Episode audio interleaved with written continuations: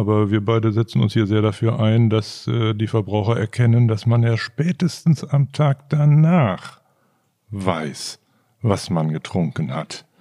Und da denke ich, dass gerade so wie hier in Deutschland oder speziell in Haselünne destilliert wird, äh, dass da sehr viele Emsländer dem Rest der Welt weit voraus sind und auch Oldenburger Münsterland und angrenzende Regionen. Äh, hier wird gerne auch wohl einer mehr getrunken und trotzdem hart gearbeitet.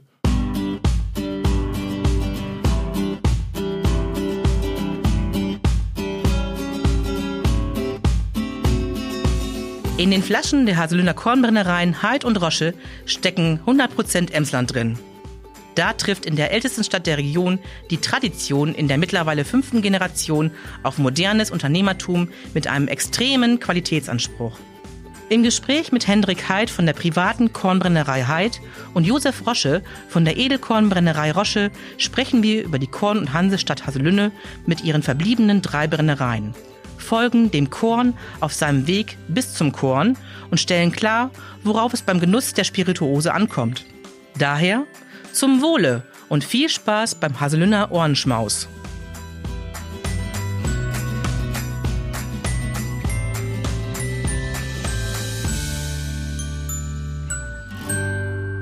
Heute sind wir in der ältesten Stadt des Emslandes, in der Korn- und Hansestadt Haselünne. Mit mir am Tisch sitzen Hendrik Heid von der privaten Kornbrennerei Heid und Josef Rosche von der Edelkornbrennerei Rosche. Beide in Haselünne ansässig und ähm, zum Einstieg gleich mal, ich habe mir ein bisschen recherchiert, mich ein bisschen vorbereitet. Laut einer Niederschrift aus dem Jahr 1758 über eine vom Gericht Haselünne vorgenommene Überprüfung, um das in Anführungszeichen steuerfreie Schwarzbrennen äh, zu unterbinden, gab es einst mindestens 17 Kornbrennereien in Haselünne. Ähm, es ist bei dreien jetzt geblieben. Ähm, warum gab es damals so viele Kornbrennereien in Haselünne? Lag das am guten Hasewasser oder welche Gründe hatte das damals? Ist das überliefert? Also, äh, wenn ich mal anfangen darf, äh, die Stadt Haselünne ist die älteste Stadt hier weit und breit und äh, hat die Stadtrechte bestätigt bekommen 1772, 1272, vor 750 Jahren. Das war Anlass für das Jubiläum, was wir jetzt gerade gefeiert haben und äh, hat die Stadtrechte aber schon wesentlich früher bekommen. Und das kriegt man nur Stadtrechte, wenn man wirklich ein bedeutender Verkehrspunkt war.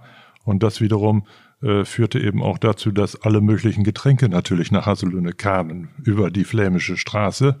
Die wussten mit Brandwein Bescheid, die wussten mit Wein Bescheid, die wussten hier vieles mehr, die wussten, wie man Bier machen konnte. Aus der Bierwirtschaft hat sich dann auch die Kornbrennereiwirtschaft entwickelt. Das hatte wieder was mit den jeweiligen Landesherren zu tun, die dann das, was Vergnügen machte, auch gerne besteuern wollten. Und äh, das führte dann eben dazu, dass es zum Beispiel 1758 zu Überprüfungen kam, ob in den kupfernen Behältern denn nun eben auch in dem Falle nicht gebrannt wurde. Es war also kein Nachweis, dass Brennereien da waren, sondern ein Nachweis, dass eben Betriebe stillgelegt waren weil aus verschiedensten Gründen, das konnten Hungersnöte sein äh, oder andere äh, Umstände auch, auch wettbewerbliche zwischen den Bierbrauern und vielleicht auch Kornbrennern irgendwann, äh, weswegen man dann eben gesagt hat, nix, das gibt's jetzt hier nicht. Jedenfalls äh, 1758 ist ein Datum, ein wesentlich äh, interessanteres Datum ist 1524, weil da nämlich schon berichtet wurde, dass neben dem Bier aus Haselünne eben auch entsprechende Menge Brandewien zum Kloster Börstel des Bischofs von Osnabrück geliefert wurde und somit also fast äh, jetzt schon gesagt werden kann, wir stehen kurz vor unserem 500-jährigen äh, Nachweisjubiläum, dass es schon Haselünner Brandwein bei einem Fest im Adland gab. Und das freut uns natürlich enorm und da sind wir schon ganz gespannt drauf, was wir dann erleben werden. Da sind Sie bestimmt auch ganz stolz drauf, die Haselünner. Da können alle Haselünner stolz genau. drauf sein. Für mich war nur die Frage auch, Warum an der Hase oder Haselünne, warum nicht zum Beispiel Lingen oder Emsbüren? Die landwirtschaftlichen Flächen, sprich Getreide, gab es ja auch dort. Aber man hat sich ja, sagen wir mal, nicht zuletzt auch wegen der Verbindung über die Hanseroute für Haselünne entschieden. Man konnte nur Korn machen, wo man auch mahlen konnte. Und die Mühlenwirtschaft in Haselünne, auch verbunden mit diesem Betrieb speziell, war schon 1536 mit einer Windmühle nachgewiesen. Vorher gab es auch schon Mühlen Und äh, die letzte Windmühle ist in Haselünne um 1900 abgebrannt. Da war dieser Kornbrennereibetrieb eben einer, der aufgrund der Tatsache, dass man Korn mahlen konnte, auch anbauen konnte auf den Ländereien rund um Haselünne zu, äh, prädestiniert dafür, eben auch Kornbrennerei zu betreiben. Und das konnte längst nicht jeder auf dem Dorf. Genau, und ja. auch in den großen Städten äh, mag das vielleicht in Lingen so gewesen sein, aber übrig geblieben ist davon nichts. Aber die Lingener trinken auch gerne Asolüner Spirituosen und da können wir uns ja schnell im Emsland verständigen. Da lassen die sich das nicht nehmen, das stimmt. Rosches Kornbrennerei wie wurde 1792 gegründet, habe ich gelesen, und ist damit Haselünnes älteste Edelkornbrennerei der Stadt. Und äh, viele Menschen haben damals den, der Familie geraten, die Edelkornbrennerei in eine Puddingfabrik umzuwandeln. Weißt du da, woran das da lag? Ja, viele Menschen haben uns nicht geraten. Das hätte ja bedeutet, wir könnten besser Pudding machen, als dass wir ja. Korn brennen. Aber es war vielfach in dieser Familie so, dass äh, gerade die Frauen bedeutende Rollen hatten, weil die Männer vielleicht dann früh verstorben sind. Und in dem einen Falle bei meinem Großvater war es dann eben so, dass meine Großmutter dann von einem Nachbarbetriebsleiter äh, wahrscheinlich unter Marktbereinigungsaspekten dann den Ratschlag bekam, sie äh, sollte doch mal lieber jetzt eine Puddingfabrik aufmachen mit ihren sechs Jungs und das wäre mit ihr doch wohl wahrscheinlich die bessere Lösung. Hat sie nicht getan, hat sich durchgesetzt, wir leben immer noch und Pudding essen wir auch noch gerne. Aber der kommt dann von anderen. Genau. Die private Kornbrennerei Heid, die wurde von dem Heinrich Heid im Jahr 1860 gegründet und ursprünglich waren die Heids Landwirte, habe ich gelesen.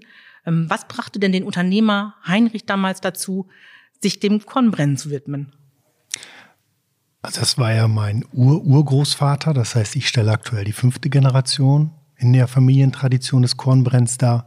Und ich glaube einfach, dass es sein unternehmerischer Geist war neben der Landwirtschaft, wo man natürlich auch die Viehwirtschaft hatte, sich einfach auch ein drittes Standbein des Kornbrennens zu widmen. Wie Jo heute oder eben schon im Vorspann sagte, wir hatten die Infrastruktur, wir hatten die Kornfelder, wir hatten die Mühlen, ganz wichtiger Punkt, aber wir hatten auch das Wissen.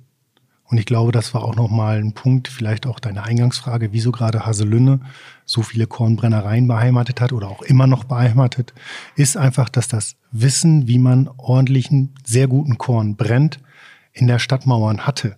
Und damals, wir reden ja über 250, 300 Jahre her, einfach das Wissen noch nicht so flüchtig war wie heute. Und wenn es einmal in den Stadtmauern war, dann auch hier vererbt worden ist. Und das war für mich oder ist für mich auch ein ganz wichtiger Punkt, warum sich hier am Standort halt die drei Kornbrennereien gehalten haben bis heute. Die drei Kornbrennereien sind ja oder waren teilweise Familienbetriebe, werden eben in fünfter, in ich glaube siebter Generation. Nein, das ist ein Irrglaube. Bist du schon die ich bin nach 230 Jahren nur Mann auch die fünfte. Oh. Aber die Generationen bei Roche sind also pro Generation 46 Jahre und demzufolge muss ich hier noch ein paar Jahre anspannen. Genau. Sonst komme ich noch nicht mal auf Also den gehen wir zusammen in Rente, Jo? Ich denke das. Darauf lass uns erstmal hier einen ordentlichen Haselunner trinken. Pröstchen. Zum, Wohl. Zum, zum Wohle. Aber eben auch weil es Familienbetriebe sind und äh, über die Traditionen und über die Jahre, Generationen gibt es ja auch bestimmt Verbindungen. Wie gut seid ihr miteinander, beziehungsweise eher Freund oder eher Feind? Wie sieht das in Haselünne aus? Also ich muss ganz ehrlich sagen, dass wir natürlich draußen im Markt Schnittmenge haben, aber schlussendlich wollen wir eigentlich ein gemeinsames Ziel, nämlich den geneigten, unseren Kunden halt das deutsche traditionelle Kornbrennen näher bringen. Und ich glaube, das ist eine Überzeugungsarbeit, die wir mit unseren beiden Unternehmen mit Überzeugung machen und dort uns auch gegenseitig eher helfen können, als uns gegenseitig Stöcker in, den, in die Beine zu werfen, weil wir wollen das Gemeinsame. Wir wollen zusammen den Kunden wieder oder immer wieder bestärken, unsere Produkte zu kaufen. Und ähm, was hebt euch Haselünder Kornbrennereien von der Konkurrenz ab? Was macht das Besondere aus? Ja, Korn ist seit äh, alten Zeiten immer schon der besser gemachte Whisky gewesen.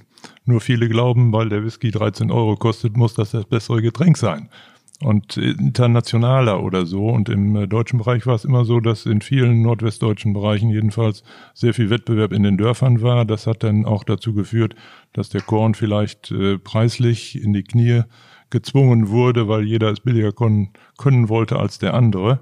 Und damit äh, ist äh, der Korn etwas in den, ins Rudeln geraten. Aber wir beide setzen uns hier sehr dafür ein, dass äh, die Verbraucher erkennen, dass man ja spätestens am Tag danach weiß, was man getrunken hat. Und da denke ich, dass gerade so wie hier in Deutschland oder speziell in Haselünne destilliert wird, äh, dass da sehr viele Emsländer dem Rest der Welt weit voraus sind und auch Oldenburger Münsterland und angrenzende Regionen. Äh, hier wird gerne auch wohl einer mehr getrunken und trotzdem hart gearbeitet. Und äh, der Erfolg gibt der ganzen Region recht, auch im touristischen Bereich. Und gerade wenn Gäste hier kommen aus allen möglichen Richtungen innerhalb Deutschlands, die nehmen das sehr schön wahr, welche Vorzüge hier im Emsland von der Freundlichkeit bis zur Sauberkeit und so weiter, dem Preis-Leistungs-Verhältnis, aber da kommen wir sicher gleich nochmal drauf, hier herrschen, aber dass das Ganze auch ehrlich und bodenständig gemacht ist. Genau, räumen wir das Feld mal von hinten auf, vom Korn auf dem Feld zum Korn in der Flasche. Wie funktioniert das und was hat das Reinheitsgebot damit zu tun? So mal in groben Zügen beschrieben von euch beiden könnt euch ja ein bisschen die Bälle zuwerfen. Also das deutsche Reinheitsgebot von 1909 hat ja nach guter deutscher Art und Sitte genau beschrieben, was wir dürfen und vielmehr auch, was wir nicht dürfen. Das heißt, dort ist der sogenannte Rohstoffzwang definiert. Das heißt, wir dürfen nicht alles, was Stärke enthält, bei uns in der Brennerei verarbeiten. Es ist genau vorgeschrieben, wie wir es verarbeiten sollen. Es ist sogar auch Teil des Reinheitsgebotes, dass wir das ganze Korn im Unternehmen verarbeiten müssen. Also es war damals auch wohl der Hintergrund, dass wir keine minderen Bäckereiabfälle bei uns verarbeiten, sondern wirklich das ganze Korn. Und äh, so steht in diesem uralten Reinheitsgebot, was viele Verbraucher vielleicht beim Bier oder genau, kennen, aber eben auch, ja. beim, beim Korn uns ins äh, äh, Gebetbuch geschrieben worden ist. Und das ist auch gut so dass es so ist, wie es ist, weil es hat uns schlussendlich auch geholfen, im Jahr 2008, Jo weiß es auch noch ganz genau, in einen EU-Schutzstatus zu kommen, der sogenannten geografisch geschützten Angabe. Das bedeutet, wir sind eigentlich auf Augenhöhe mit der Champagner, mit dem Cognac, mit dem Schwarzwälder Kirsch, wo wirklich genau gesagt wird, das ist so ein tolles traditionelles Kulturgut. Das ist seitens der EU in einen Schutzstatus gehoben. Es ist sogar definiert, dass es nur in Deutschland, der deutschsprachigen Gemeinschaft Belgien und Österreich gebrannt werden darf. Das heißt, ein Franzose, ein Pole, ein Engländer, der mit der gleichen Apparatur den gleichen Rohstoff herstellen kann, darf eine Getreidespirituose brennen, aber kein Korn. Und ich finde, das spiegelt so ein bisschen wieder, dass Europa es erkannt hat, dass solche ja, Kulturgüter, wie wir es verstehen, mit dem entsprechenden Handwerk halt entsprechend auch mit einem Schutzstatus auszustatten. Habt ihr euch dafür eingesetzt damals, 2008?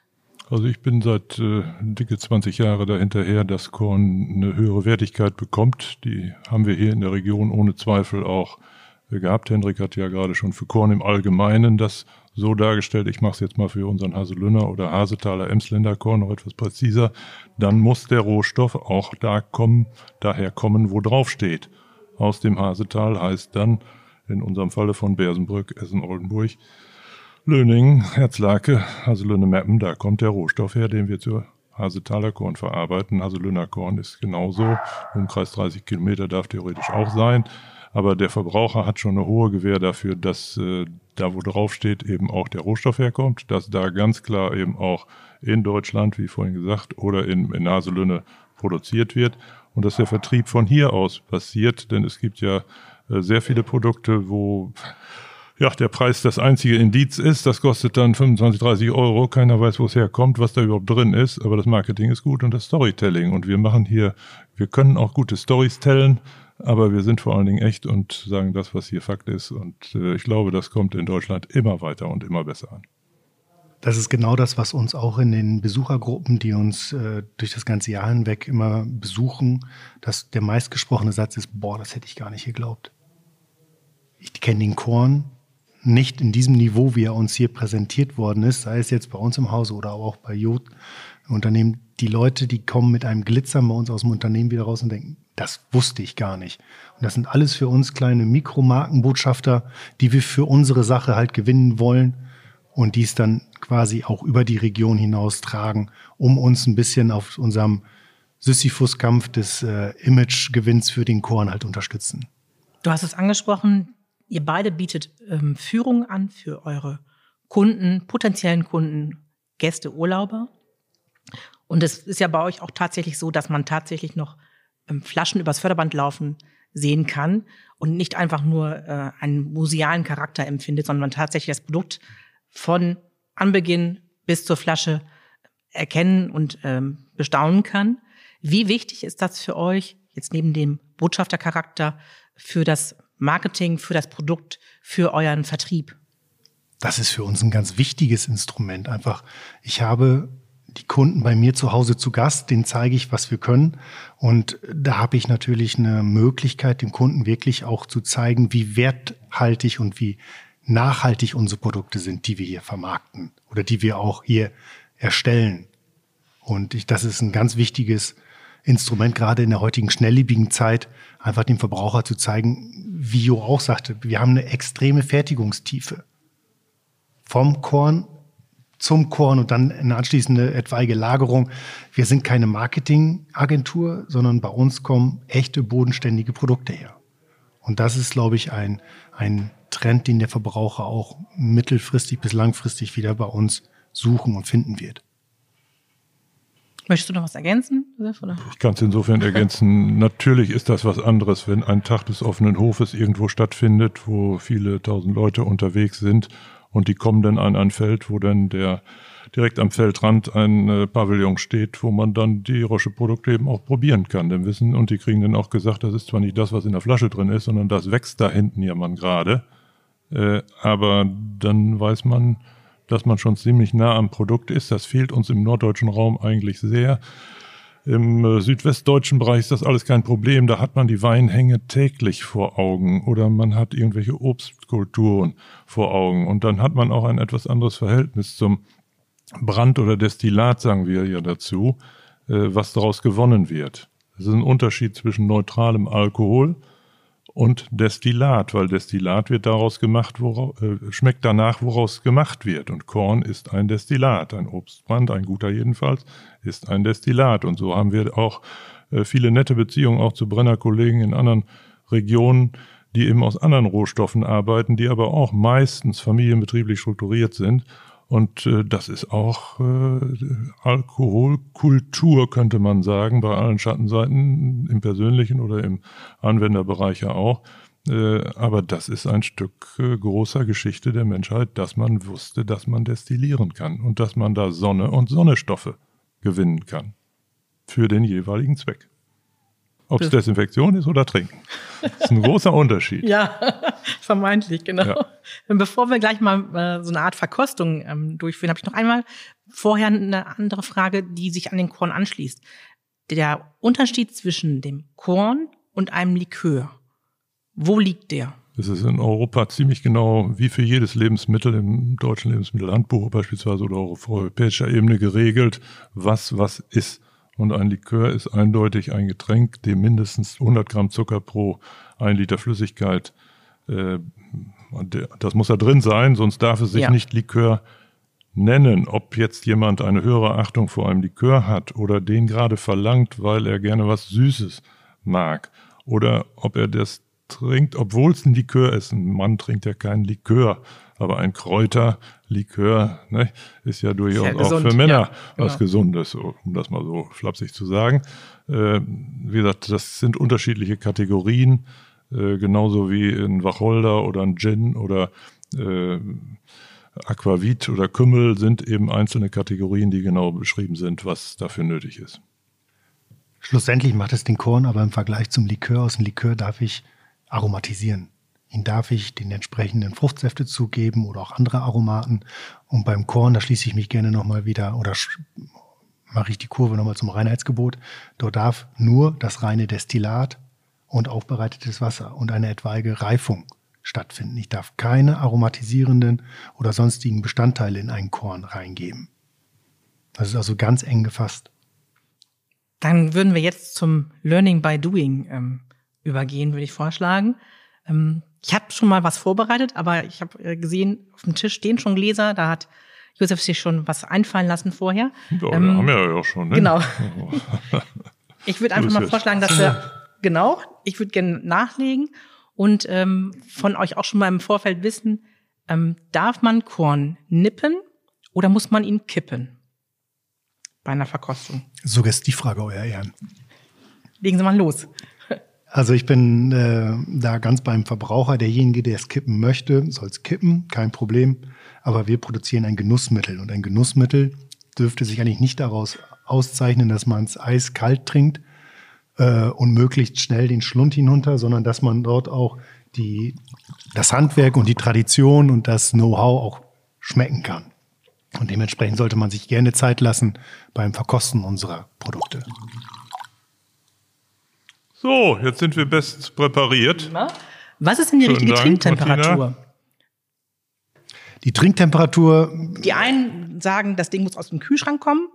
Die anderen sagen, es ist die Zimmertemperatur.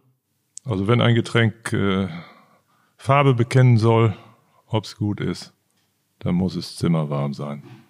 Alles andere lenkt ab. Wenn wir am Brennen sind, egal ob bei der Firma Heid oder bei der Firma Rosche, das, was aus der Anlage läuft, muss unter zollamtlichen Gesichtspunkten 20 Grad Temperatur haben. So wird dann auch die Alkoholsteuer ermittelt, aber auch so, wie wir äh, dann die Mischung herstellen, aus dem dann rinnenden 96-prozentigen mit Wasser verdünnt, ergibt sich, dass das bei 20 Grad probiert wird.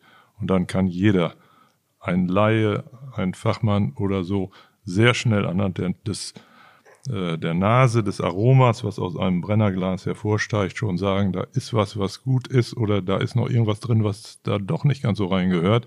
Und sobald das der Fall ist, wird man es nicht mehr probieren und gar nicht schlucken, sondern man wird sagen, jetzt warten wir mal ab, eine Viertelstunde oder eine halbe Stunde, dann ziehen wir die nächste Probe. Und erst wenn es denn tatsächlich sauber riecht, dann auch fein die Zunge hinunterläuft, den Gaumen benetzt und dann ein wohliges Gefühl verbreitet, dann wird die Ware genommen, um daraus dann im Endeffekt die Spirituosen hinterher herzustellen. Das geht bis zu einem gewissen Zeitpunkt gut, dann weiß man, dass man die guten Geister aus der Flasche gewonnen hat, nicht aus der Flasche, sondern aus dem Brennapparat oder das, was man da reingetan hat, gewonnen hat. Und äh, dann weiß man, dass irgendwann auch die bösen Geister kommen.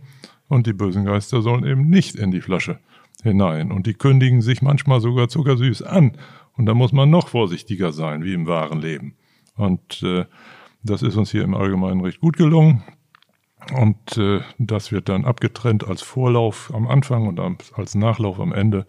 Und äh, darauf können sich unsere Kunden auch verlassen, dass das so bleibt. Und äh, dann weiß man auch, dass man ein schönes Fest feiern kann und am anderen Tag auch noch gut zufrieden ist. Soweit es jedenfalls die Spirituosen des Hauses betrifft. Der Genuss steht im Vordergrund, eindeutig. Dann würde ich vorschlagen, probieren wir das Ganze mal. Ja, wohl schön. zum Wohl. Zum Wohl. Auf die Interviewerin und den Tonmeister. Wie beschreibt ihr denn jetzt den Korn? Also beim Wein weiß man, es geht über die Säure, man schmeckt die Böden, die Lagerung äh, vom Fass äh, etc. Wie ist das beim Korn?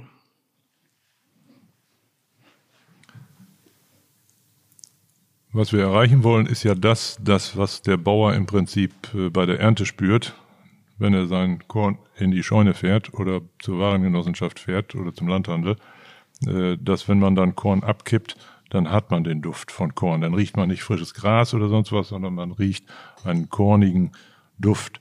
Das ist auch ein Duft, wie er hinterher vielleicht aus dem Brot herauskommt und äh, der dann sicherlich auch von der Zutat, die man zur Verzuckerung des Weizens braucht, der Weizenstärke, das ist das Malz, dann hat man einen süßlichen, malzigen, kornigen Duft, wenn man weiß, wie Korn duftet. Wenn man das nicht weiß und lernt das an einem Roschekorn, ist damit auch nichts verloren. Äh, da ist man dann der Natur schon etwas näher gekommen. Aber das ist natürlich, sagen wir, bei äh, äh, Kirschsäften oder Wacholder-Destillaten einfacher, weil da natürlich die Frucht oder die Düfte der Früchte stärker überkommen. Insofern hat Korn da vielleicht den kleinen Nachteil, dass äh, wenn man fein destilliert, dass äh, man dann etwas feiner auch riechen muss. Aber was wir in jedem Fall nicht wollen, ist das, was an groben Stoffen auch unterwegs sind in der Brennapparatur, dass das hinterher den Korngeschmack äh, äh, nach außen trägt. Ich sag's mal geschichtlich. Äh, Fusel ist eben das, was Abfall ist. Und das wollen wir da nicht drin haben. Und das gelingt uns auch recht gut. Und äh, äh, das ist aber auch eine Sache, die hier bei uns im Betrieb die Gäste dann schnuppern können. Dann wissen sie sehr schnell, ob sie was wollen oder ob sie was nicht wollen. Und äh, was wir auch nicht wollen, ist jedenfalls, dass es ein Korn ist, der nach nichts schmeckt. Genau, das, da gebe ich Jo vollkommen recht. Es ist so, dass wir vielen Verbrauchern erstmal die Kornverkostung bei Zimmertemperatur beibringen müssen. Ja, das glaube ich gerne. Das mhm. ist, das ist ähm, missionarische Erstarbeit, die wir dort leisten müssen am Verbraucher, weil nur so kann man auch den Charakter eines Korns feststellen. Er ist sehr filigran, wenn er aus der Brennblase kommt. Er ist nicht wie ein Grappa oder wie ein, wie ein, äh, wie ein Weinbrand mit einem sehr, sehr dominanten Eigengeschmack. Umso wichtiger ist, dass man sauber arbeitet. Aber er muss einfach bei Zimmertemperatur Spaß machen zu trinken. Er muss, man muss das das Kornfeld riechen, man muss es spüren können. Und das ist dann die hohe Kunst, die dann auch normalen Korn vielleicht von unserem Emsländer Korn ein bisschen unterscheidet. Aber dafür die Empfehlung, die Flasche frühzeitig aus dem Kühlschrank oder aus dem Keller hochholen. Kleine Mini-Unterbrechung. Ich freue mich, dass du diesen Podcast hörst. Wenn du Anregungen oder Vorschläge für unsere nächsten Gäste oder Themen hast, dann schreib uns gerne eine Mail an podcast.emsland.com. Nochmal, podcast.emsland.com. Und jetzt geht's auch direkt weiter. Viel Spaß beim Weiterhören. Und wie steht ihr zu den Mixgetränken, das, was man mit dem Korn, sagen wir mal, in Anführungszeichen anstellt? Sprich, äh, man mischt gerne oder hat man früher zumindest gerne gemacht, das ist bestimmt immer noch so auf bestimmten Feierlichkeiten wie Schützenfesten oder ähm, Hochzeitsfeiern etc., dass man dann eben den Korn mit äh, Limonaden äh, unterschiedlicher Couleur äh, auffüllt. Wie steht ihr dazu? Also ich werde unseren Kunden bestimmt nicht vorschreiben, wie er unser Produkt zu trinken hat. Und ich, ne, mhm. meine Jugend ist zwar schon ein bisschen her, aber genau. da erinnere ich mich auch noch auch, lebhaft ja. dran, dass äh, jedes Alter irgendwo auch seine Trinkgewohnheiten auch dann zurecht hat. Und wenn halt die Verbraucher dort auch gerne mal den Korn dann mischen wollen nach ihrer Fasson, um da vielleicht noch mehr Geschmack reinzukriegen oder anderen Geschmack reinzukriegen, dann können die das sehr gerne machen. Und äh, solange sie dann auch reflektieren, dass es ein Haselöhner Korn ist. Ja, es wird höchstens besser dadurch, nicht? Was sonst alles da gemischt wird. Man sollte es mal mit dem Haselöhner Korn versuchen. Das genau. ist völlig eindeutig. Da schmeckt die Cola schon besser. Prima. Dann hat sich meine Frage nach dem, wie viel Emsland steckt in einer Flasche, eigentlich schon erledigt. Ähm, ihr seid auch beide in den letzten Jahren immer wieder ausgezeichnet worden für eure Produkte, beziehungsweise für den Haselünder Korn. Ähm, zuletzt, ähm, ich habe es mal nachgeguckt, bei der Firma Roche war es äh, der World Class Distillery Corn bei den World Spirits Awards und bei Hyde war es äh, die Prämierung der äh, bei den Meininger International Spirits Awards. Ähm, mit dem Korn des Jahres. Wie wichtig sind für euch, eure Unternehmen, äh, solche Auszeichnungen? Weil ihr habt ja eure Marke an sich und euer Produkt und äh, seid damit ja auch im Markt gefestigt. Aber wie wichtig sind trotzdem solche Vergleiche mit anderen Produkten? Das ist für uns sehr wichtig, weil wir uns mit unseren Produkten auch immer gerne den Juries und damit auch verbunden den Wettbewerb mit alternativen Produkten stellen wollen und auch müssen weil wir einfach auch äh, meinen, dass unsere Produkte auf diesem Tableau gut aufgehoben sind. Und wenn man mal überlegt, ich weiß nicht, wie lange ist das her, vor zehn Jahren gab es nicht mal mehr einen Wettbewerb für Korn.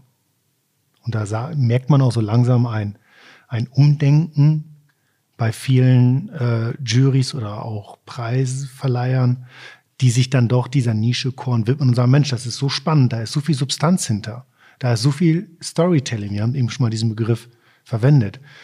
Das ist für uns eine eigene Kategorie wert. Und natürlich stellen wir uns dann sehr gerne den Wettbewerb und freuen uns umso mehr, wenn dann die Produkte auch entsprechend ausgezeichnet werden und wir Haselöhne und uns selber dann natürlich auch nochmal werblich und kommunikativ da besser darstellen können. Auf jeden Fall, ja. Wir haben 44 Jahre lang überhaupt nicht an Wettbewerben teilgenommen, weil alle immer nur Goldmedaille hatten. Aber als wir dann vor fünf Jahren ein Jubiläum hatten, haben wir gesagt, das kann ja auch nicht sein. Alle haben eine Goldmedaille und Roger hat nix. Also müssen wir uns ja auch mal beteiligen. Und dann sind wir eben zu einem der europäisch führenden äh, Wettbewerbe hingegangen und haben uns da mal zum Wettbewerb gestellt und sind da sehr gut bei raus bewertet worden. Und äh, das ist für äh, Menschen, die bisher eben in Obstbrand, Weinbrand oder sonstigen Bereichen eben sehr viel nach diesen Auszeichnungen gucken, schon ganz wichtig, dass man dann eben auch äh, vergleichbar gut Wettbewerbe besucht und äh, da auch ganz gute Ergebnisse hat. Man muss das nicht immer tun, äh, sonst wird die Flut auch vielleicht zu viel. dann glaubt es einem auch keiner mehr, dann entwertet man es ja auch selber. Aber äh, ich bin in unserem Falle ganz gut damit zufrieden, dass wir eben auch auf verschiedenen Ebenen, auch mit dem Gin beispielsweise, teilgenommen haben und uns da auch Bewertungen holen. Ganz nüchtern gesagt ist es natürlich auch für Betriebe wertvoll, dass man von Fachleuten tatsächlich eine ja, fulminante Beschreibung all dessen, was an Stoffen und an Düften in den Produkten zu sein scheint, äh, bekommt. Das geht über weiße Schokolade bis äh, zu irgendwelchen Kernen. Man glaubt es gar nicht, was da alles drin steckt. Aber das ist interessant und das macht auch Spaß und auch im Austausch mit den Gästen ist das ganz wertvoll. Und es macht sich auch dann für, für sein eigenes äh, äh Wohlsein mal äh, bezahlt, wenn man mal gesagt bekommt oder mitgeteilt bekommt, was in dem Produkt, was man sich, sagen wir mal, ausgedacht hat, überlegt hat, wo man die Arbeit investiert hat, wenn man dann mal dementsprechend auch mal eine Wertschätzung dafür bekommt. Das kann ja auch nicht schaden. Apropos Wertschätzung, mal für den Kunden, für den Genießer aufbereitet. In einer Flasche Korn steckt unheimlich viel Arbeit. Was muss eine Flasche Korn kosten? Was ist, was sollte sie einem äh, Genießer wert sein, ähm, wenn er sie mit nach Hause nimmt. Also ihr müsst jetzt keine Kalkulation äh, aufbereiten, aber äh, es sind Steuern drin, das ist das Produkt an sich drin. Äh, das es ist ja schnell erzählt bei uns. Okay, äh, es fängt, auf, de, es fängt auf dem Feld an, es führt zu einer Lagerhaltung in äh, den Siloanlagen, die wir vorhalten. Äh, das Korn wird dann hier in die Stadt gefahren, wird dann hier verarbeitet mit sehr viel Gas in unserem Falle. Nicht? Kann man sich vorstellen, wo das jetzt hinführt. Äh, Strom ist auch mit dem Spiel. Äh, wir arbeiten in Gebäuden, auch nicht an der billigsten Lagerhalle, sondern herzliche Einladung an jeden nach Haselünne hin, um sich das wirklich mal anzuschauen, was hier über Jahrzehnte ja aufgebaut worden ist.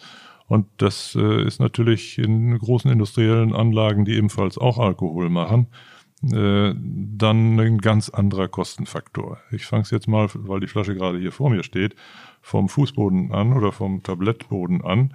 Äh, die ersten 2,92 Euro ist das, was an Alkoholsteuer für jede Flasche anfällt. Auf diese 2,92 kommen noch 19% Mehrwertsteuer drauf, dann bin ich bei 3,50 Euro. Und wenn ich dann mal den Herstellern zu billige, dass so ein Gegenstand wie so eine Flasche, so ein Anbau, so eine Verarbeitung und alles Mögliche ja, also vier, fünf Euro wohl doch wohl irgendwie ja auch kosten muss irgendwo. Es ist ja nicht alles umsonst. Nicht? Äh, dann habe ich da auch noch 19 Prozent Steuern drauf. Dann sind das nochmal 80 Cent. Dann bin ich von 3,50 auf 4,30. Das heißt, die Flasche, die hier um die 9 oder 9,50, 10 Euro bei uns kostet, die enthält fast zur Hälfte Staatsanteil. Kann man nur sagen, ist eine Heldentat, eine Flasche Rosche zu kaufen. Dann hat der Staat da in dem Maße richtig was von, wenn einer ganz was Billiges kauft, tut er im Prinzip die 2,92 auch, die Mehrwertsteuer auf die 2,92, 3,50. Und selbst wenn die Flasche ganz billig hergestellt nur 1 Euro kosten würde, kämen dann noch 20 Cent Mehrwertsteuer drauf. Das heißt, der wäre in jedem Fall bei 3,70 Euro, die also der Staatsanteil an dem Produkt ist. Und wenn man dann sieht, dass ja Alkohol und äh, Missbrauch und Umgang von Jugendlichen doch in der Rubrik häufig äh, läuft, das ist alles von übel, dann ist dieses Übel zum großen Teil bei 3,70 Euro von 4,44 Euro Trinken für den Staat. Und der hat dann eine Drogenbeauftragte, die dann sagt, ihr sollt das nicht tun. Und das ist in meinen Augen nicht glaubwürdig. Da müsste man sich was Besseres überlegen. Ich hätte wohl einen Vorschlag, aber das sage ich hier nicht. Das glaube ich. Ja. Also auf deine, auf deine, Frage, was denn so eine Flasche Korn kosten darf. Ich glaube, Jo hat es angeschnitten, da wird nächstes Jahr einiges auf uns zukommen, weil auch wir natürlich in älteren Gemäuern und in unseren Lagerhaltungen leider mit Gas noch arbeiten müssen und so schnell auch nicht umstellen können. Aber nichtsdestotrotz, nach dem Destillieren haben wir ja auch noch einige Produkte, die wir über Jahre, wirklich viele Jahre in, in Holzfässern einlagern, um sie nochmal einen ganz anderen Charakter zu bekommen. Also so eine Antwort, was darf das kosten, kann man nicht verallgemeinern. Aber ich bin bei Jo, dass wir uns beide als Unternehmer auch zu unserer Verantwortung stellen und an diesem enormen Preisverfall und Preisverhau in der Aktion nicht beteiligen. Das überlassen wir anderen, das lassen wir großen Konzernen. Wir als Familienunternehmen müssen dafür Sorge tragen, dass wir das Unternehmen in die nächste Generation tragen. Und da muss es auf guten, nachhaltigen Füßen aufgestellt sein. Und dementsprechend werden wir dort das Feld anderen überlassen. Wir versuchen unseren Kunden halt die hochwertigen Korn, sei er fass veredelt oder sei er einfach äh, fantastisch gebrannt, äh, näher zu bringen, um ihnen dort auch Mehrwert mitzugeben. Ich habe da als Vorbild immer gerne die deutsche Weinindustrie, die ja vor Jahrzehnten auch da niederlag. Ja, in den 90ern, ja. Und dies dann aber durch gemeinsame Anstrengungen, durch wirklich gute Maßnahmen, dass der Verbraucher wieder sensibilisiert wird für den deutschen Wein, dort einen ganz anderen Blickwinkel mittlerweile für diese Produkte hat. Und das ist für mich so ein, so ein schönes Beispiel, wie man es eigentlich schaffen kann, aus einem Produkt, was vermeintlich noch sehr, sehr viel Imagepotenzial hat, das aufzubauen und das zu machen. Weil, wie gesagt, Geschichten und, und Stories und rund um das Produkt haben wir genug. Wir müssen nur auf wissbegierige Ohren treffen und Leute wie Sie dies dann auch weitererzählen und weiter kommunizieren. Wir gehen ja auch auf Messen äh, in verschiedensten Städten, ob es jetzt Verbrauchermessen sind oder ob das äh, Fachmessen für Gastronomie oder Handel sind. Und äh, wenn wir dann da mal so einen Holzfass äh, gelagerten Korn oder gereiften Korn, sagen wir ja dazu, äh, anbieten, dann kommt sehr häufig schon der äh, Erste, der die Flasche gesehen hat, auf dem Thekenbereich auf uns zu und sagte, was ist das denn für ein Whisky? Das ist natürlich völlig falsch. Da steht ja auch dick drauf, dass das ein Edelkorn gereift im Whisky oder Portwein oder sonst wie Fass ist. Und äh, dann muss man allerdings schon sagen, dann hat Korn, weil es eben im Gegensatz zu Obstbränden oder auch zu äh, Whisky selber vom Eigengeschmack her äh, etwas feiner ist, dann ist das Lagern von einem Korn in einem Whiskyfass oder nehmen wir jetzt ein Portweinfass oder Sherryfass besser geeignet, hinterher ein gutes Produkt zu ergeben, als das, was aus anderen Rohstoffen äh, auch nicht mit der Reinheits, äh, hochgradigen Reinheit äh, hergestellt wird, äh, da zu produzieren. Also wenn wir in den Holzfasslägerbereichen der Firmen Heid oder Rosche sind, dann hat man da den Duft der weiten Welt und der wird getragen von Haselöhner Korn. Und dann kommt das auch, würde ich mal sagen, äh, etwas klarer raus, als das vielleicht, wenn ein Bourbon Whisky Fass für schottischen Whisky gebietet, wie auch immer, verwendet wird da geht schon einiges durcheinander. Nichts gegen den, der gerne getorften Whisky trinkt, soll er auch weiter tun. Äh, nur äh, in unserem Falle geht es eben darum, dass wir die Geschmäcker der jeweiligen Fässer an den Endverbraucher bringen wollen. Und ich denke, das kommt auch sehr gut über. Und dann ist auch ganz klar, dass das mit sehr viel Handarbeit und sehr viel Prüfungsaufwand, wie gut ist jetzt der Fassinhalt, wann muss ich da mal wieder dran, will ich das jetzt schon entnehmen oder will ich es lieber noch ein bisschen länger liegen lassen? Und dann sind da zwei, drei Mann mit so einem Fass beschäftigt und man fragt sich, äh, wer bezahlt das eigentlich? Und das bezahlen die Kunden, die das erkannt haben, dass hier fast gereifter Korn oder Edelkorn aus deutschen äh, Brennereibetrieben also sehr, sehr gute Ware ist. Klar wie Korn sozusagen. Richtig. Ist das ein Trend, ähm, die Fasslagerung sich vorzunehmen oder wohin geht der Trend auch bei, äh, bei, dem, bei dem Korn? Also wir merken das, ich kann jetzt natürlich nur für, unsere, äh, für unser Unternehmen sprechen. Wir haben ja 2017 die Heid Manufaktur gegründet, einfach um nochmal nach draußen auch ein Zeichen zu setzen. Wir haben hier ein, mittlerweile ein Fasslager von über 500 verschiedenen Fässern, verschiedener Größe, verschiedener Couleur. Wie Jo auch sagte, die ganze internationale Welt ist bei uns im Keller vertreten. Und äh, das ist etwas, wo wir einen, einen, einen großen Zweig in Zukunft für uns sehen. Einfach weil der Kunde immer mehr über seine Produkte wissen möchte. Er ist sehr wissbegierig.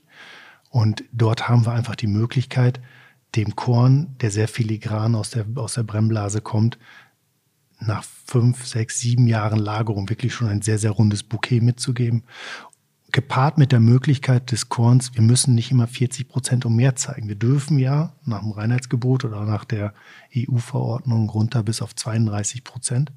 Das gibt uns die Möglichkeit, das Rad nochmal neu auszutarieren, weil weniger Alkohol bedeutet nicht unbedingt weniger Geschmack, sondern einfach mehr Platz für die Aromen aus den Fässern.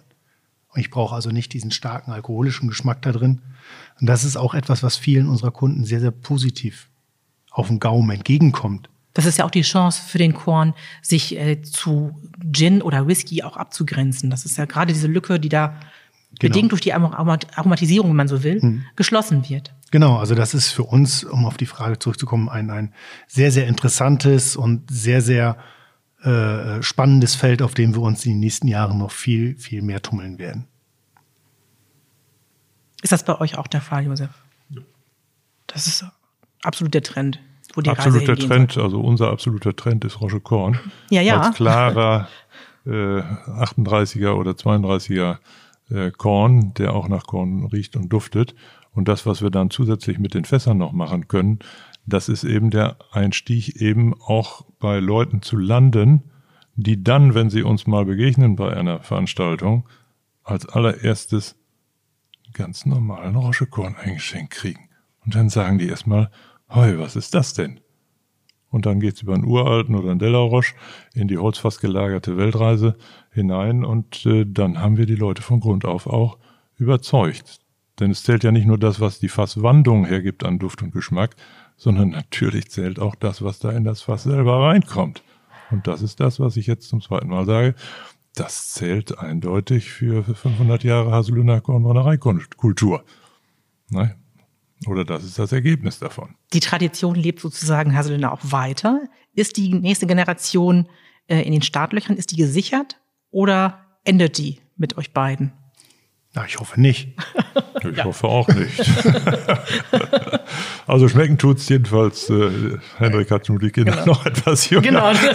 Aber wir wollen ja zusammen auf in Rente unseren, gehen. Äh, Nachkommen doch wohl ganz gut. Da bin ich fest von überzeugt. Und äh, äh wir warten das mal in Ruhe ab. Und äh, wenn auf der Flasche Uralter draufsteht, dann kann man damit ja auch ein bisschen älter werden und auch noch ein bisschen länger Natürlich. arbeiten. Ne? Auf jeden Fall. Ähm, Aber Tradition lebt fort. Ich glaube, ja. das, was am augenfälligsten gerade in diesem Jahr ja war, das war, dass äh, hier zum 20. Mal der äh, historische Korn- und Hansemarkt gefeiert wurde. Äh, der äh, so viel Besuch hatte wie noch nie in allen Vorjahren. Die Leute wollten einfach raus. Man muss das so sehen für die, die das nicht einschätzen können. Das ist wie Karneval im Rheinland, weil dann hier große Teile der Bevölkerung alle verkleidet über mehrere Tage an den Feierlichkeiten teilnehmen. Und äh, das kriegt auch keine andere Stadt auf die Reihe äh, so eine hohe Identifikation, nicht weil es da was zu trinken gibt und das alles nein, hohe Prozente hat, überhaupt nicht, sondern weil dieser Ort bis hin zu einer riesen Kuchenfabrik oder irgendeinem äh, landwirtschaftlichen, genossenschaftlichen, landwirtschaftlichen Unternehmen, wo auch sehr viel Korn gehandelt wird, äh, Haselünne hat da schon die, ist ein Synonym für Korn in fester und in flüssiger Form und ist eben auch touristischer Anziehungspunkt, gerade wegen der Kornbrennereien äh, allen voran, aber auch wegen dessen, was aus dem Korn im Laufe der letzten Jahrhunderte vom, äh, ja, vom, vom Stadtbild oder von der Straßengestaltung äh, zu Gebäuden und äh, dem gesamten Wohlfühlen auch von Zugezogenen hier äh, auch gesagt und kommentiert wird, das ist doch wirklich eine Alleinstellung, die dieser Ort hat aufgrund seiner Verkehrslage, wie ich anfangs sagte, aufgrund der gewerblichen Betätigung, auch Weinhandel wurde ja früher hier äh, betrieben äh, und äh, ging dann eben in die Brennerei Wirtschaft über und der Name Haselünne taucht jetzt ja doch in vielen Regionen der Welt entweder sporadisch oder fast regelmäßig schon irgendwo auf und das ist ja auch gut so. Auf jeden Fall und deswegen ja auch das Fest, was alle zwei Jahre gefeiert wird, was wie gesagt Tradition mittlerweile geworden ist und auch von nicht nur von den Emsländern und Emsländerinnen gut angenommen wird. Könnt ihr uns noch mal genau ein bisschen beschreiben, was so hinter dem Fest an sich steckt? Für den, der es nicht kennt und der das jetzt zum ersten Mal hört. Korn- und Hansemarkt, was ist das? Konrad Hansemarkt, das ist ein Zusammentreffen von alt und jung, von weit gereist bis hin zu, zu dem innigsten Haselöhnern. Das ist für mich der Inbegriff von äh, Freundschaft, von Spaß haben, von gemeinsam etwas auf die Beine stellen. Jo hat es angedeutet eben schon. Jeder Haselöhner hat in irgendeiner Art und Weise was mit dem Konrad Hansemarkt zu tun. Jeder involviert sich, jeder bringt sich ein. Und das ist etwas, was die Auswärtigen dann entsprechend auch auf dem Markt erleben dieses, dieses, dieses Feuer der Haselöhner für dieses Fest. Ich glaube, das habe ich auch im Kölner Karneval nirgendwo erlebt, dass es so wirklich, da kriegt man Gänsehaut, wenn man als Beteiligter das dann sieht, wie sich andere, die sich einfach nur ehrenamtlich dort betätigen, sich dafür einsetzen. Und Und wenn man das dann auch noch von außen attestiert bekommt, Mensch, ihr habt ja hier ein richtig tolles, tolles Volksfest, äh, dann macht das umso mehr Spaß. Das ist schon etwas ganz Besonderes. Wie gesagt, die ganze innere Stadt, Stadtkern ist verkleidet, hat sich 300 Jahre in die Vergangenheit versetzt und ähm, wie gesagt, man freut sich einfach aus als, als Haselöhner ganz viele Exil-Haselöhner, die dann extra zu diesem Fest wieder nach Hause kommen, wiederzusehen und einfach drei tolle Tage zu erleben. Man muss jetzt schon Betten gebucht haben, um in zwei Jahren wahrscheinlich dann hier wieder entsprechend zusammenzukommen. Und es bringt natürlich auch den Aspekt der Hanse hervor. Also Lünne war ja eben als sehr alte Stadt eben auch Mitglied der Hanse.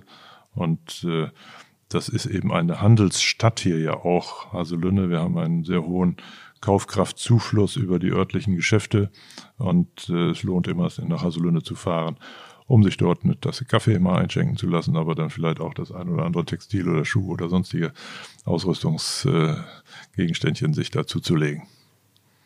Apropos Tradition, seit dem Jahr 2000 gibt es das Amt der ersten Kornkönigin Deutschlands. Aktuell ist das meine Kollegin Johanna, ist die aktuelle Kornkönigin. Seit 2015 macht sie das. Warum hat Rosche damals die ganze Geschichte initiiert? Was steckt dahinter? Wir haben da nicht lange gebraucht, um zu sehen, dass jedes Dorf im Rheingau und sonst wo eine Weinkönigin hat und dass es im gesamten Kornbereich überhaupt keine Person gibt, die für den gesamten Sektor auftritt. Und gerade zu der damaligen Zeit äh, ging es darum, wie weit die deutschen Brennereien überhaupt noch eine Chance in Europa haben sollten. Und äh, es gab in Deutschland über 1000 Betriebe, die landwirtschaftliche Kornbrennereien waren, über 400, die gewerbliche Brennereien betrieben. Äh, das war ziemlich viel an Arbeitskraft und Arbeitsplätzen, die auch damit verbunden waren. Und dann waren wir eben bei einer Gelegenheit, Kollege Georg Altmem und ich, auf den Gedanken gekommen, dass es doch eigentlich höchste Zeit wäre, dass man auch mal eine Kornkönigin hätte. Und da nun gerade Queen Mum in England 100. Geburtstag feierte an diesem 2. August des Jahres 2000, äh, da haben wir dann gedacht, okay, wir haben hier 600 Leute auf dem Hof sitzen von einer Fahrradtour, einer gemeinsamen über den Nachmittagsverlauf. Da werden doch ein paar Damen dabei sein, die sich bewerben wollen. Und dann haben wir innerhalb kürzester Zeit aus 20 Damen bei drei Prüfungsfragen, von denen zwei richtig beantwortet wurden von zwei Damen. Eine Frage war zu schwierig.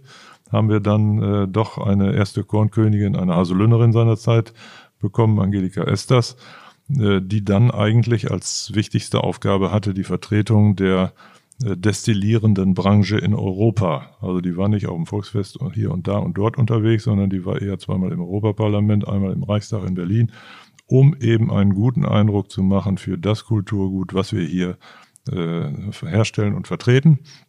Und äh, da nun mal Korn Tja, das ist ein anderes Produkt als Wein. Da verfällt natürlich so eine Königin auch nicht ganz so schnell. Sie hat es zehn Jahre gemacht, war dann der Meinung, wenn ich jetzt nicht abdanke, werde ich enden wie Queen Mum.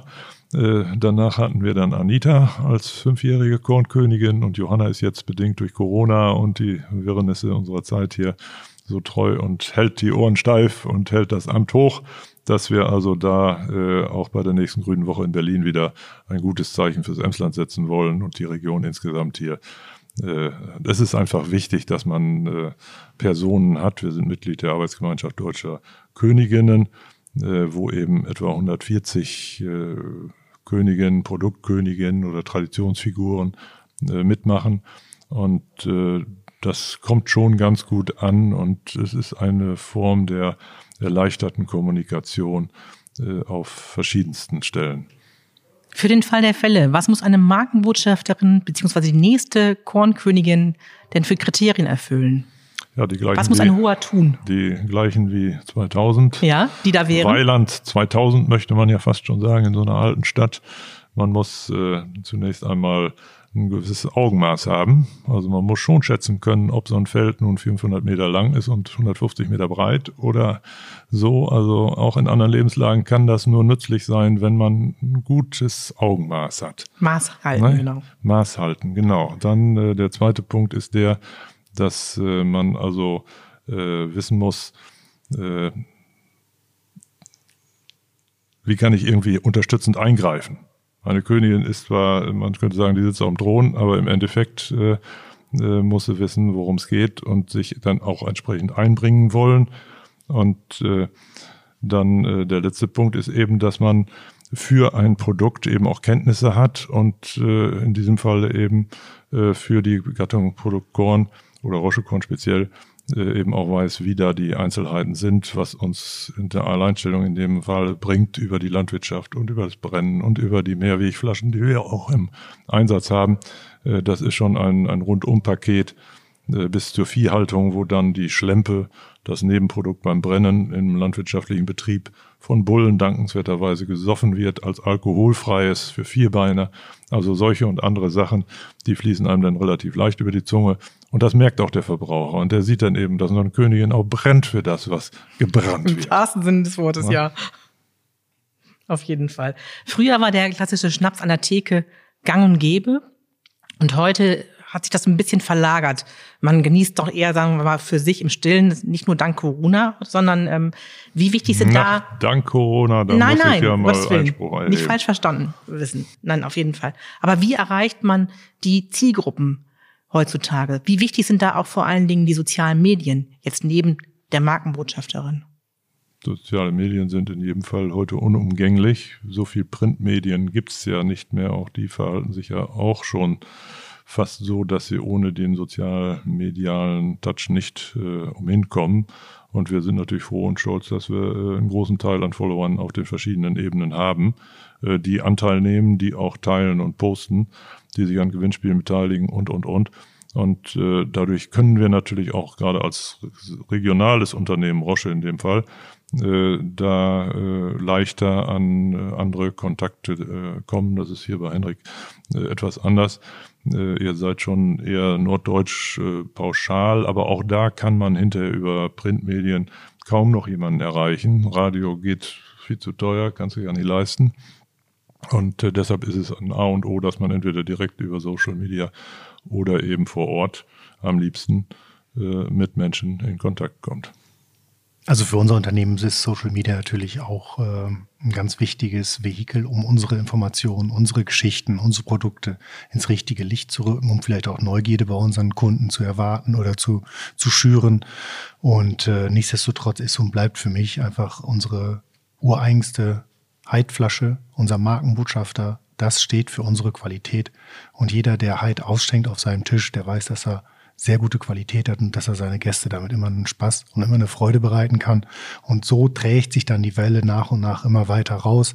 Und dass die Produkte destillierte Art und Weise aus Haselünne einfach Produkte mit einem ganz besonderen Klang, mit einem ganz besonderen Geschmack sind. Und so wie ein Familienunternehmen, wir sind nicht quartalsbezogen, sondern wir arbeiten und denken in Generationen. Und so lassen wir uns dort auch in aller Ruhe und alle Möglichkeiten. Aber nichtsdestotrotz muss man sich auf die Neuerungen der des Hier und Jetztes einlassen, um auch irgendwo Schritt mit seinen Kunden zu halten, um mit ihnen ja. in Kontakt zu bleiben. Ihr habt auch beide ähm, sehr umfangreiche Online-Shops, die sind wahrscheinlich genauso wichtig ähm, heutzutage, um dem Kunden direkt äh, das Produkt seiner Wahl zukommen zu lassen. Ich meine, er kann auch äh, ins in den Supermarkt oder zu einem Spirituosenhändler gehen und sich da beraten lassen. Und äh, aber der Online-Shop an sich ist doch auch wahrscheinlich genauso wichtig, um ist, ist gefunden zu werden, um, um, um sichtbar zu sein. Der Online-Shop oder der e das E-Commerce-Thema wird immer, immer wichtiger, gerade weil, Jo hat es auch schon gesagt, wir überregional an Veranstaltungen teilnehmen, wo man uns vielleicht noch nicht kennt. Wir sind beide regional aufgestellt. Und dann südlich Frankfurt im stationären Fachhandel wird es dann doch, glaube ich, auch jo, für uns beide ein bisschen dünn. Nichtsdestotrotz leben da ganz schön viele Leute, die unsere Produkte ziemlich gut finden. Und denen müssen wir natürlich auch eine konveniente und pragmatische Art und Weise zur Verfügung stellen, wie er denn an Produkte aus Haselünne kommen kann. Und wir erleben dort also nach wie vor ein, ein sehr dynamisches Wachstum. Und da sehe ich auch noch kein Ende. Dann wünsche ich euch beiden in diesem Sinne alles Gute. Weiterhin immer eine Handbrand Wasser, Hasewasser unterm Kiel sozusagen und bedanke mich für das Gespräch. Gerne. Sehr gerne. Ja, alles Gute. Danke. Auf den Internetseiten heid.de und rosche.de erfahrt ihr alles über die Produkte der beiden Spirituosenhersteller Made in Herslünne. Könnt euch für eine Führung anmelden und in den Online-Shops bequem euer Lieblingsgetränk nach Hause bestellen. Das war eine neue Folge von Emsland entspannt. Geschichten über Land und Leute, der Podcast der Emsland Tourismus. Wollt ihr mehr erfahren? Dann besucht uns unter emsland.com und folgt uns bei Instagram über Emsland Touristik. Hört euch gerne rein ins Emsland und bewertet uns auf eurer Lieblings-Podcast-Plattform.